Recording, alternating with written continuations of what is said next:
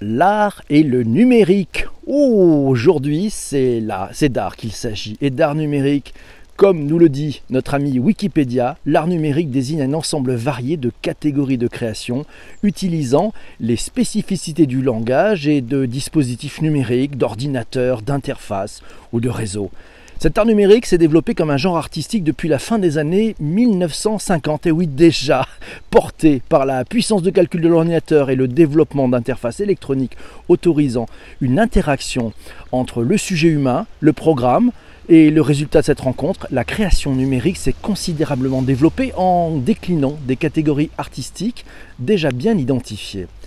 On a des sous-catégories spécifiques telles que la réalité virtuelle, la réalité augmentée, l'art audiovisuel, l'art génératif ou encore l'art interactif. Ça vient compléter les désignations techniques du net art, de la photographie numérique ou de l'art robotique. Désormais, le numérique a envahi nos vies et les artistes l'ont récupéré, déformé, exploité, dénoncé, amplifié, amélioré. C'est devenu un outil de création sous toutes ses formes et ces usages sont démultipliés de la data aux applications en passant par les usages même des réseaux sociaux. Plus aucune foire d'art contemporain sans sa session art et numérique. Les arts plastiques s'appellent désormais d'ailleurs les arts virtuels. Le GIF devient un art à part entière, la 3D et la réalité augmentée deviennent des incontournables. Les datas sont intégrées ou utilisées comme médium, le transmédia est devenu classique on trouve même des galeries d'art sur les plateformes de réalité augmentée.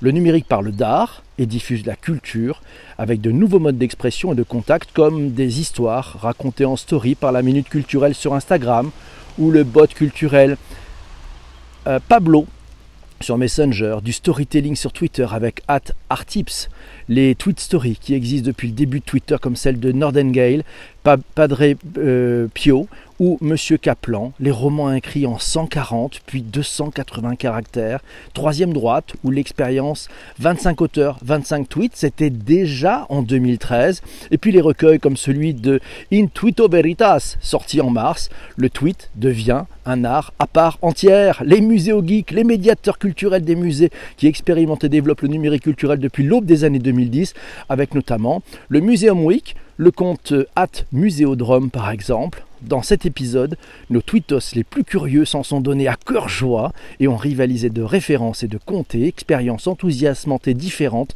qui démontrent bien que chaque outil numérique devient un médium pour les artistes. Le numérique est-il devenu le dixième art?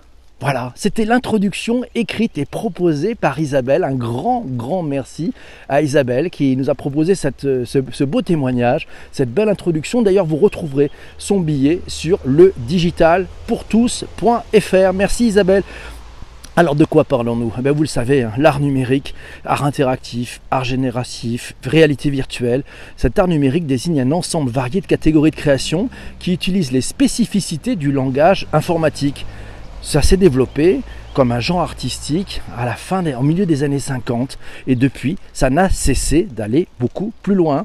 Bravo Isabelle, c'est une très bonne introduction. Le signal la room en direct, c'est Julie qui nous le dit sur euh, le tweet d'avant émission. Il y a beaucoup à dire, le sujet est vaste. Il y a d'un côté les œuvres d'art numérique des artistes et de l'autre toutes les actions de médiation scénographique qui utilisent le numérique. Ça fait deux axes, on peut traiter un peu les deux. Ça méritera probablement de faire euh, un autre épisode du Digital pour tous. Merci à Julie pour ce commentaire euh, alors c'est tiens Isabelle qui nous dit ce que j'aime chez les artistes, c'est qu'ils récupèrent et détournent chaque nouvelle technologie numérique et réseau pour les détourner et en faire autre chose. Elle est in love de ce que font les muséos geeks. Pourquoi d'ailleurs sommes-nous tant fascinés par l'art numérique? Je vous ai trouvé un article dans l'ADN.eu. On apprend qu'entre expression artistique et expérimentation technologique, les artistes ont aujourd'hui le profil d'un développeur, slash un ingénieur, slash un codeur. C'est Stéphane Maguet, qui est Head of Creative Technology chez We Are Social, qui le dit. L'artiste numérique adresse des problématiques actuelles, comme tout créatif, mais possède un réel sens du critique au sens étymologique du terme. Les marketeurs parlent de hacking, on parle aussi de détournement et de détourner une technologie, c'est une façon pour l'artiste de la digérer, de la remettre en question. L'artiste numérique va malmener ses outils, bousculer leur utilisation traditionnelle, leur mode d'emploi pour exprimer quelque chose d'autre. Lorsque plusieurs artistes découvrent un nouveau médium en même temps, on peut rapidement se retrouver dans une culture du même où tout le monde fait la même chose et où toutes les œuvres se ressemblent. Pour les artistes, il ne doit pas être question d'outils, mais d'appropriation culturelle, apprend-on dans cet article de l'ADN.eu. C'est Delphine qui nous le dit, le Muséum Week sur Twitter et les musées qui rivalisent d'imagination pour nous faire découvrir leur collection. Et puis c'est Dark Linux qui nous le dit. L'œuvre de Jean-Michel Jarre à partir de Zoulouk, hormis Peter Gabriel. Je ne vois pas plus avant-gardiste concernant l'art numérique. Ah, il y a beaucoup de choses. C'est très riche. C'est Christian qui nous dit art et numérique. Ça m'inspire évidemment. C'est un de mes terrains de jeu. Voilà, c'est Tilt Brush euh, qui l'intéresse, la rencontre de l'art et de la réalité virtuelle avec de très belles réalisations et de la mise en scène avec des exemples. Euh, voilà, c'est Anna Dream Brush ou VR Rosy. À suivre, vous verrez ça sur les liens que je vous ai mis dans le billet de blog ledigitalpourtous.fr.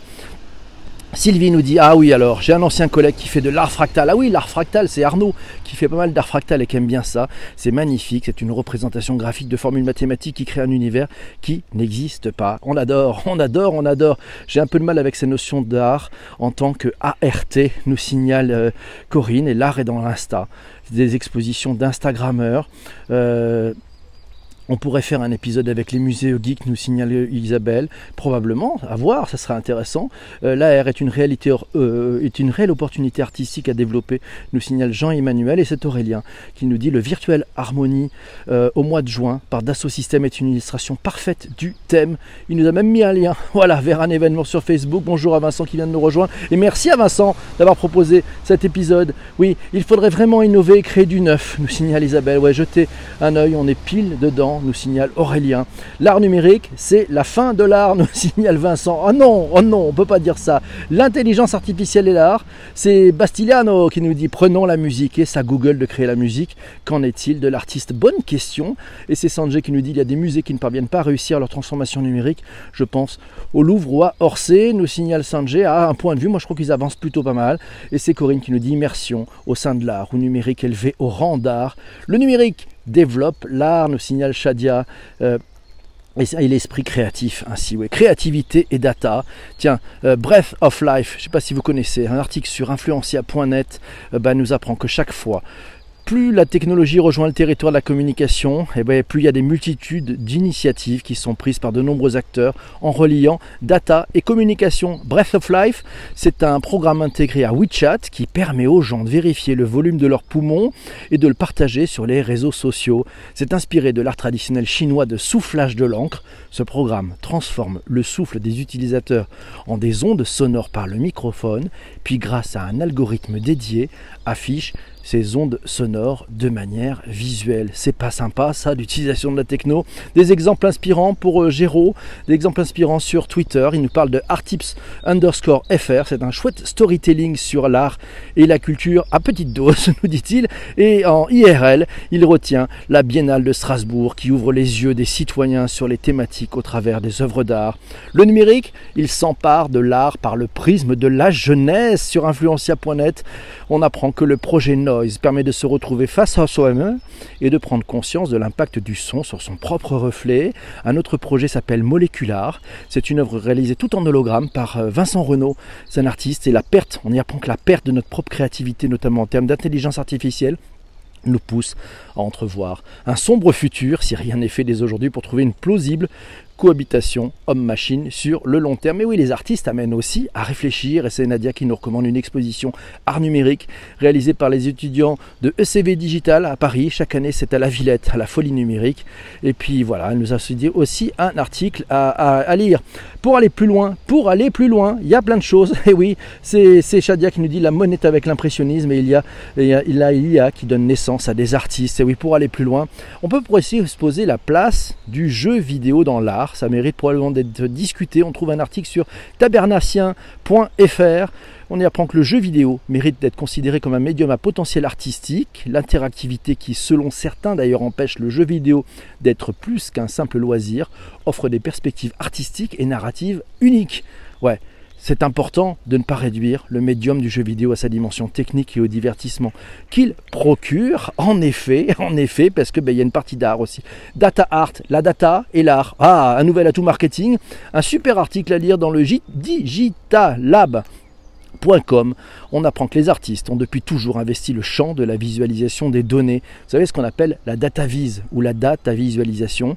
D'ailleurs, cette dernière est souvent décrite comme étant un art, l'art de mettre en forme les données afin d'en saisir les différents impacts, l'art de rendre compréhensibles des données brutes. Bref, la visualisation des données est à la pointe à la fois de la science et de l'art scientifique. Elle nécessite des algorithmes de réduction ou d'extrapolation de données de plus en plus complexes pour synthétiser des masses phénoménales d'informations artistiques. Elle recherche le meilleur moyen de capter l'attention du lecteur sur les conclusions saillantes. Le data art, c'est rendre visible l'invisible des data. Sachez que notre quotidien est rempli d'algorithmes. L'objectif des data artistes est de métamorphoser ces données en matériel esthétique, mais aussi parfois en matériel psychologique, le numérique pour la diffusion et non pour la création, nous signale Vincent. Ah, on peut aussi avoir du numérique qui peut aider les artistes à aller plus loin dans leurs réflexions. J'avais rencontré un artiste qui s'inspirait d'un programme d'intelligence artificielle, euh, branché à une caméra, et, quand il commençait son œuvre, ben, l'ordinateur lui proposait d'autres champs des possibles. Il m'a dit que ça lui permettait d'être beaucoup plus créatif et d'avoir une sorte d'assistant une intelligence auxiliaire lui permettant dans son acte créatif d'aller encore plus loin et de chercher des choses nouvelles qu'il n'aurait peut-être pas trouvées tout seul. Les grands musées, nous signale Samir, ont, peur que l'Internet détourne les gens de la vraie visite et des expositions irréelles. Là aussi, c'est un enjeu à gérer, mais je pense que s'ils le prennent globalement, en fait, en, travaillant sur leur marque, ben, au contraire, ils vont renforcer leur marque. Mes amis, mille merci pour cet épisode que vous venez d'écouter sur les plateformes de balado-diffusion. On se retrouve demain matin pour un nouvel épisode. Je reste avec les personnes qui sont en live. Si vous êtes sur les plateformes de podcast, vous savez ce qu'il vous reste à faire. 1. Vous vous abonnez. 2. Vous le partagez sur les réseaux sociaux. 3. Vous en parlez à la cantoche, à la au café aujourd'hui. Et puis, si vous êtes sur Apple Podcast, ça s'appelle 5 étoiles minimum. Et vous pouvez pas faire mieux, de toute façon, vous pouvez pas faire plus que 5 étoiles, donc allez-y, vous lâchez, lâchez-vous, et puis un petit commentaire, ça sera sympa. On se retrouve très très vite pour un prochain épisode du Digital pour tous. A très bientôt, ciao ciao